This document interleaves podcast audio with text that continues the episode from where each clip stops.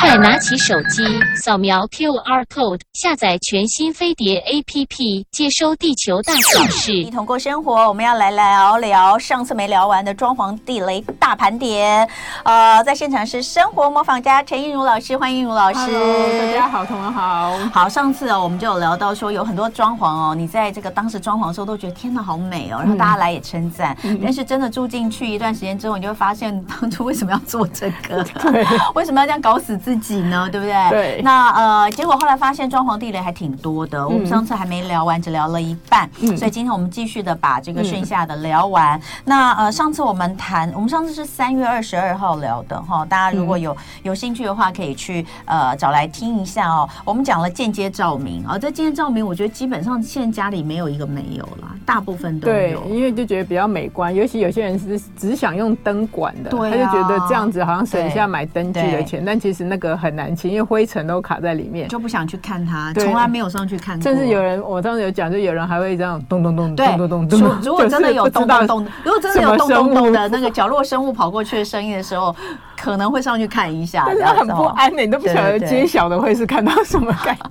好，间接照明哈，还有呃，就是说，所以其实其实间接照明呃，也许它在在营造上这个灯光或气氛的营造上真的很好，但是它在清洁上是蛮麻烦的。我要先讲这个装潢地雷是陈颖如老师的角度来看，以清洁的角度，他以清洁的角度来看的装潢地雷哦，不是说这个这个东西做下去之后可能会怎么样？对，它其实不是不好，它的设计感绝对有，然后设计师做也有他的理由，然后它其实在美感上绝对是够。只是我们告诉大家一些它可能清洁上的一些要注意或提醒，那你再来评估说，哎，对我来说值不值得让花比较多时间做这个后续的维护这样子？对上次还聊到了没有办法。拆套子的布沙发，还有布茶几，嗯，然后还有一些开放的柜子哦，还有线板，线板几乎也是每一家都有。嗯，然后呢，现在很多人喜欢做这个大理石的墙，或或是石材的墙，不见得是大理石哦，还有一些就是有点类似像清水模那种感觉的石墙，或者是有点像砖砖头的那种面凹凸面的那一些。那当然还有就是每次我看到我都不知道它该怎么清洁的水晶灯哦，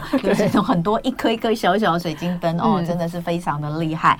那我们今天。要继续聊哪些呢？我们现在先讲一下，就是有些像窗户、玻璃、镜子这一挂的东西，我觉得它其实就是哎累。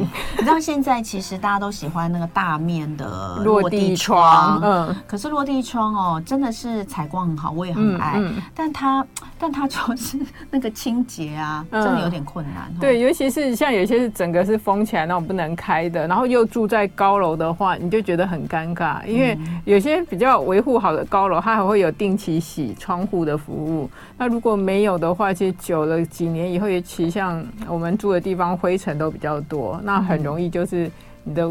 就是很脏，但是你又清不到它。嗯、那我会建议大家，当然如果一开始可以的话，尽量做是可以至少可以开，就是可以擦得到的窗户。嗯、那如果真的不行，其实现在有那种擦玻璃的机器人，嗯、其实相对的是可以稍微解决我们这个问题。不知道这两年这几年的玻璃机器人有没有改进？嗯、我的哎，我我之前有跟你聊过，对不对？还是跟谁？就是好几年前哦，就我刚开始就是做团购，嗯、那应该是哦五六年前了哦。嗯五六年前，六年前，我应该是五年前的时候，有人拿有有有一家厂商送了两个，而且是国外的，嗯、不是不是像现在好多牌子，但那个时候它就是大厂哦。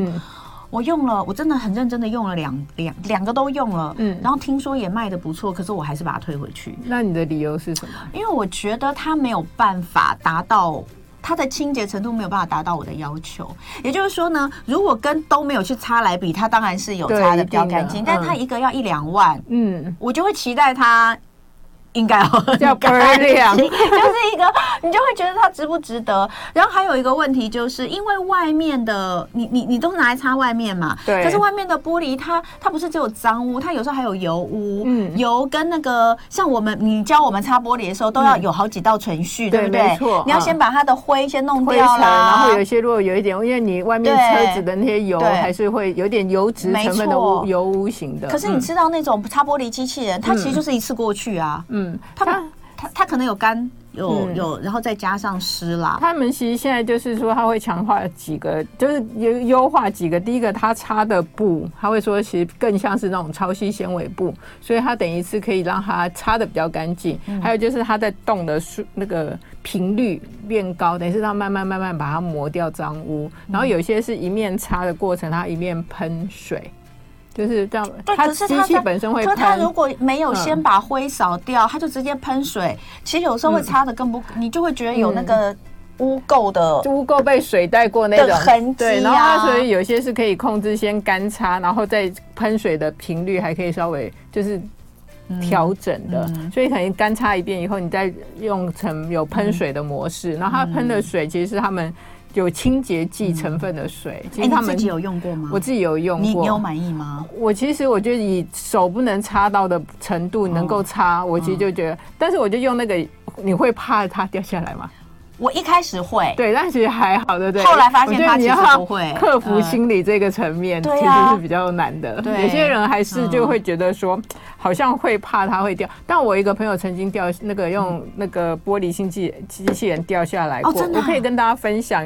然后后来他有去问厂商，就是因为通常玻璃机器人走到窗框的时候，它就会就会自己闪开嘛，就会回来。嗯但是因为他家的框跟玻璃太平了。就是它没有那个凹凸感太太少，对玻璃不知道，那个机器人不知道他已经走到框了，就继续往前走就掉下来。哇，这个很重要，恐怖的那个超恐怖的。这个分享超重要，这个分享超重要，从来没想过这件事。对，然后他就跟厂商讲，就厂商还蛮好，就去他家帮他微调那台机器，就是调成让它更敏感，就是让它可以调整。对，是可以调整，就是让它走到比较靠近时，它就会自动回来。好，我们待会再继续聊哈。现在有两个，现在有两个女人在这里讨论，在那边抱怨那个玻璃窗为什么要做的那么难清理的方式啊？陈映如老师在我们现场，嗯、我们讲这个玻璃窗的清洁哈。对，其实玻璃还有一种，现在有一种，它叫它的那个像设计师讲，它叫做上上旋窗，它是这样。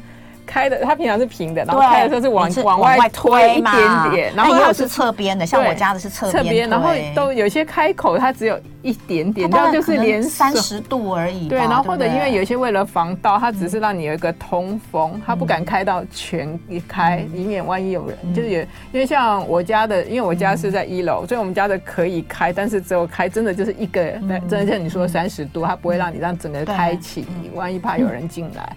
那一种超难清啊，那种根本就清不。但那个可以用玻璃机器人吗？那一种其实不能，因为它外层不行啊。因为有，除非你旁边是有位置可以让它出去。而且它如果对，你看哦，它那个三十度的角度，你手要把它，你要把它拿进去放都没有办法。而且机器人机器本身有个长度，然后有些机，嗯，有些家里的窗又是小窗户，哎，对，我六角窗的那种，可能就几十公分。机器人本身没地方走，因为我也是故意试它，发现它其实一启动。他就没地方走，他就不敢动了。对呀、啊，他没有办法，就是这样短那个窄距离里面的移动，嗯、其实他没办法用。你知道，我觉得谁最适合用那个玻璃机器人？就店面，嗯，因为店面他们的那个是很大落地的，真的很方便。嗯、对，对啊，但。真的是我个人到现在为止，你看我这么爱买电器，我是一个超级喜欢买清洁电器的人。我到现在哦，就我说我五六年前就已经在在在那，我那时候就把它的还给厂商，跟他说，哎，抱歉，我说我自己都是有一些关卡过不去哦，我我可能没有办法推荐我的我的我的消那个粉丝买哈，但现在不知道，也许越做越好，对，现在其实是比较好，而且现在也没那么贵了，机器变比较小台了，然后我那一台就是。大概两个手掌大这样子动的，两个手掌大，对，就是它的那个转盘是大概手心。哦，那差不多，跟我那时候用的。然后就稍微有，它有出比较方的，就是大面积是你比较适合的。我觉得倒是可以试试看一个方法，因为我也是，我一个朋友也想买，然后他后来就去去有那种现在有在租电器的那种网站，我先租一个回来，对，他租回来用，然后后来他觉得 OK，他才买。所以大家也许有点犹豫，觉得说我还是想要把玻璃擦干净，但是没办法的话，其实或许你可以用先租租看的试试看。我觉得玻璃窗哦，真的是。全家最最让人头疼的就是玻璃窗。对，尤其现在高楼层的话，其实很难，所以大家真的要考虑，就是在装的时候。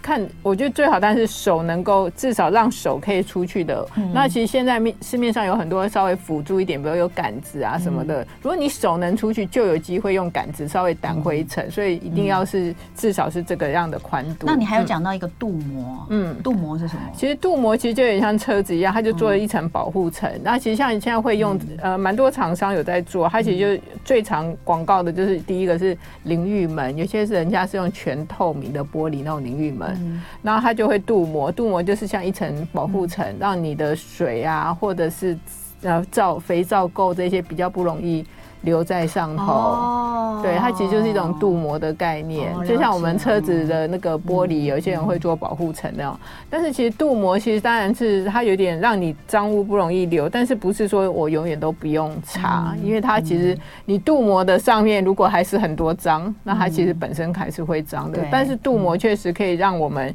稍微减少这些清洁上的麻烦。其实现在有很多会推，就是说，哎，房子新盖好。然后就先建议你先上，让这些玻璃类、镜子类，也许可以先上镀膜，嗯、那其实就减少清洁的麻烦。嗯，嗯好，我们再来看看哦。另外就是有造型的屏风哦。嗯，那屏风如果是一片的还好，可是通常现在为了增加那个空间感，它都会有一些镂镂空。对对对，或有一些造型。嗯，那这个就是我上次有给你看过我家的屏风，很有造型，很美，轻到死了，真的。但是其实造型是难免的，但是我觉得大家其实就是看，至少你要手指头伸得进去的那个，我那个可以了。对，那种那至少我们就一般的清洁，什么牙刷那种小工具还可以进得去。有最怕就是那种做很多密密麻麻的那种小的。哎，我问你哦，颜色其实也很重要。对，你你觉得哈，到底是浅色的好还是深色的好？在在在。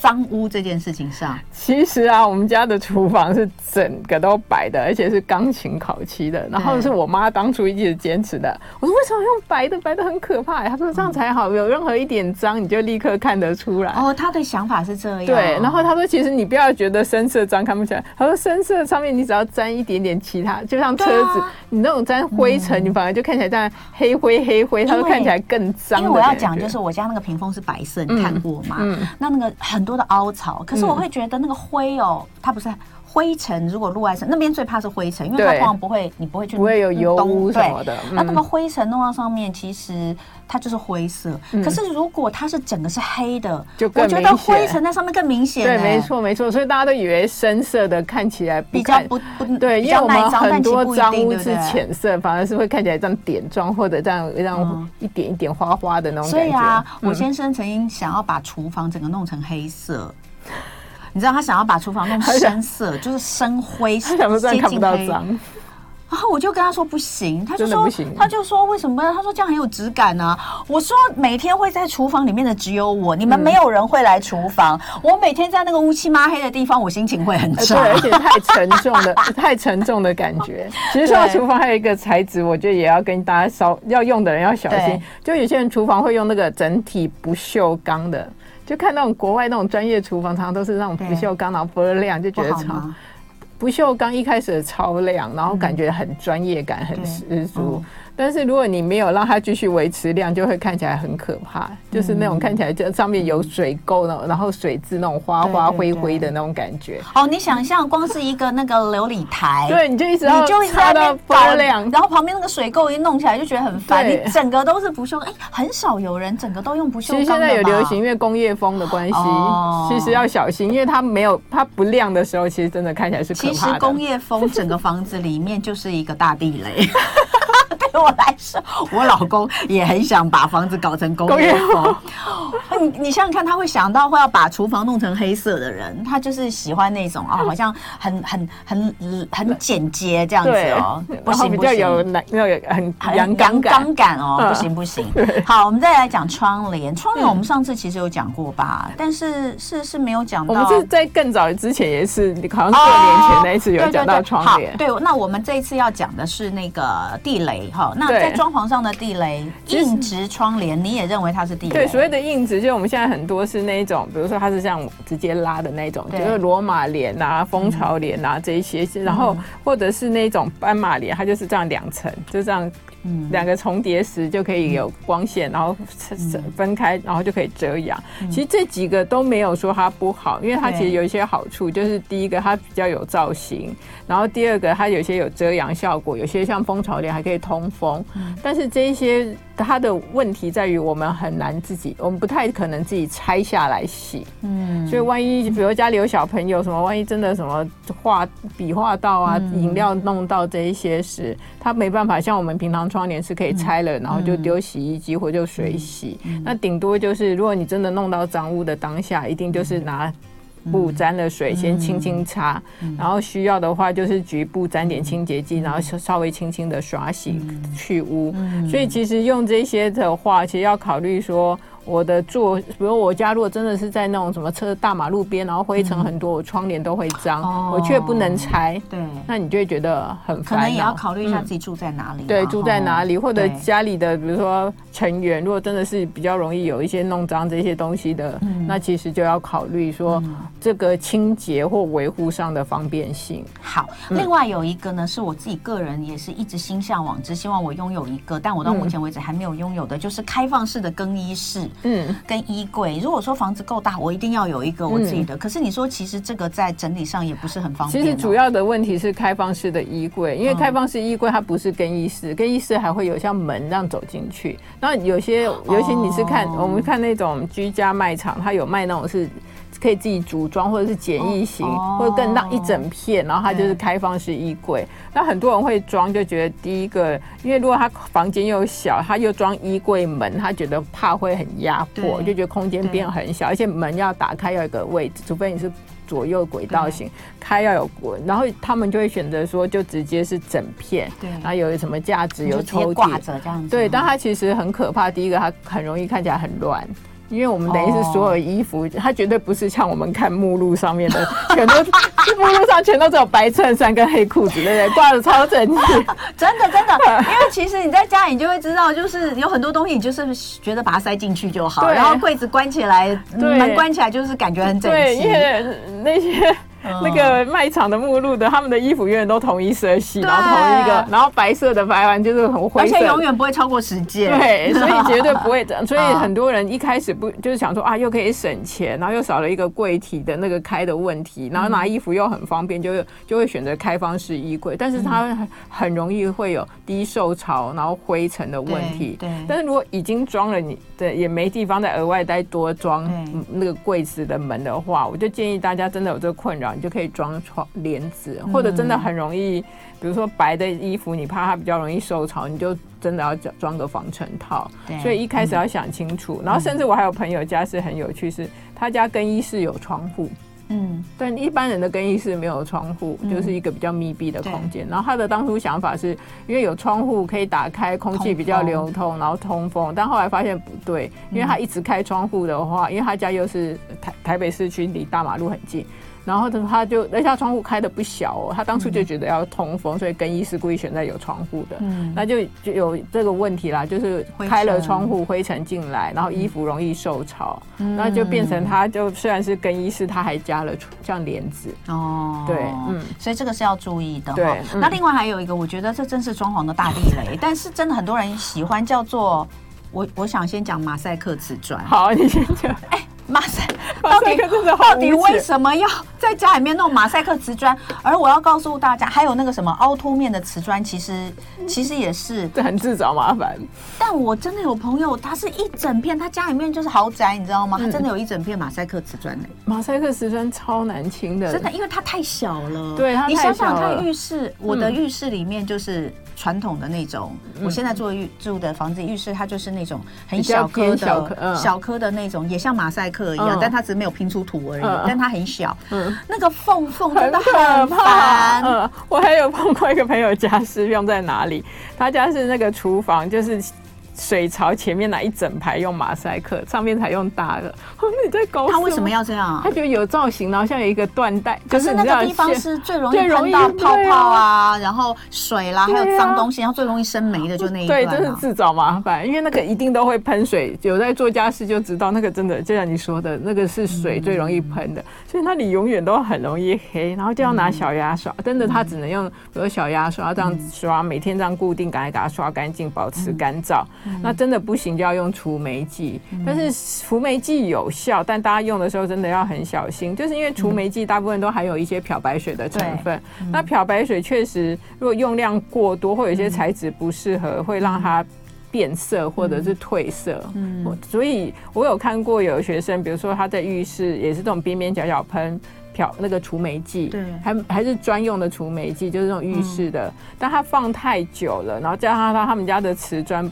不适合，所以那个瓷砖就褪色了，所以真的要小心。第一个使用的量要留意，第二个他通常会说留个在五到十分钟，你就要冲掉，然后都建议大家这样使，就是照他的那个说明来用这样子。嗯，所以那这个马赛克瓷砖，我个人还是觉得呢，最好的方式就是不要 不要做，我觉得好烦，我都觉得那个瓷砖能有多大块就给我多大块，就是缝越少越好，对，缝越少。越好，然后那个凹凸面的瓷砖，对，有些人都是那种像雕花，嗯、你知道，嗯，那种也是因为，尤其是浴室，千万不要用那种，是因为，嗯，它容易藏皂垢跟水垢，嗯、然后它又是凹凸。我家其实有哦，因为我妈就中间做了一个像腰带型，就是是那种像花，然后有凹凸。你妈就是你妈所有的那个装潢都是在找你麻烦，对，是以美观为要求。然后我每然后每次就这样拿小牙刷刷刷刷这样子，实在很累很累。嗯，所以呃凹凸面的瓷砖的话，就是会容易卡垢，尤其是在浴室。那老师建议就是用硬一点的刷子刷。对，那像刚刚的马赛克瓷砖真的也没办法，那个缝隙很多，大家都知道，你那个除有霉。你就只能用除霉剂去弄，对，但是使用要看说明书。嗯，然后另外还有一个床头布绷板，这我家也有，因为当初我的床是定制的，我就觉得那个好漂亮啊。哎，对，但它感觉头也跟地方好。但是多年来确实从来没有洗过，但后来那那它就是我平常就是有用吸尘器洗，可是它如果脏的话，其实跟布沙发跟布茶几一样。对，我们上次有聊到，就是用那个什么专业的织布的清洁机，嗯，对，这个可以使用。那呃，这些大概就是我们所谓的装潢地雷，但是一定要讲这个装潢地雷是站在清洁跟维持它这个维维护的角度来看，不是说它不好，只是如果你真的是一个很怕脏的人，你可以研究一下。谢谢应如老师，谢谢。